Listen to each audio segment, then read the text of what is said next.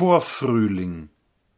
Sieh da, nun ist der fette Dichter wieder von seinem Winterschläfchen aufgewacht, und er entlockt der Harfe heitere Lieder, Tiepüng, die Winde wehen, der Himmel lacht er schauet sanft verklärt, und eine Putte hält über seinen Kopf den Lorbeerkranz. Vorfrühling nähert sich die junge Nutte und probt noch schüchtern einen kleinen Tanz.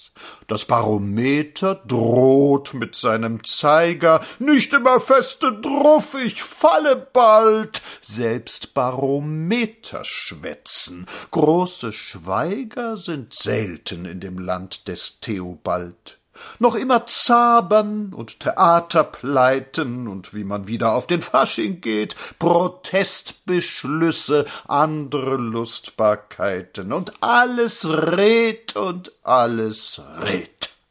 Und wenn man dieses Deutschland sieht und diese mit Parsifalerie und Fallereien von Hammeln abgegraste Geisteswiese, oh, Frühling, hier soll immer Winter sein.